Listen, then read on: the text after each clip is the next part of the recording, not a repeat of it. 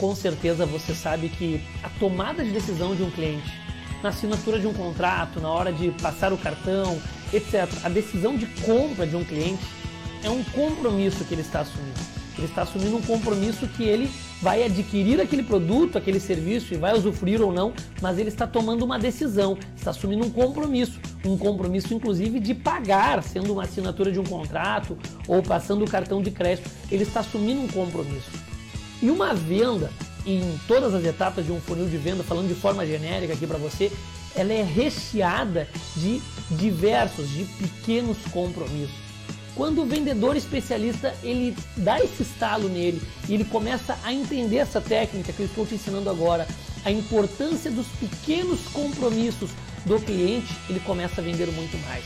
Ou seja, a decisão final da assinatura de contrato é uma decisão de compromisso. Passar o cartão é uma decisão de compromisso. Contudo, desde a minha abordagem, da minha prospecção, da minha visita, da minha videochamada, do meu áudio no WhatsApp, uh, independente do seu funil de vendas, na minha qualificação, na minha negociação, eu posso rechear todas essas etapas com pequenos compromissos. Pequenos compromissos. Quando eu marco com o cliente uma visita, eu estou fazendo com que ele assuma um compromisso. Quando eu marco uma ligação com o cliente, eu estou fazendo com que ele assume o compromisso. Quando eu marco que ele vai fazer uma demonstração, ele vai utilizar o meu software, por exemplo, eu estou fazendo ele assumir um pequeno compromisso.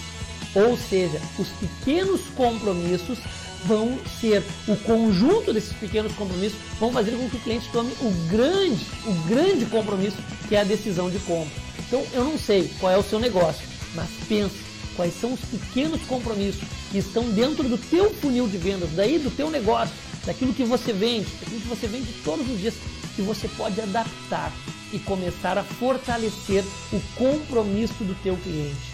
Por exemplo, se um cliente ele decide que ele vai adquirir o teu produto por três meses para experimentar, ele fez um compromisso e já não é um pequeno compromisso, é três meses experimentando o teu produto, mesmo que seja de graça.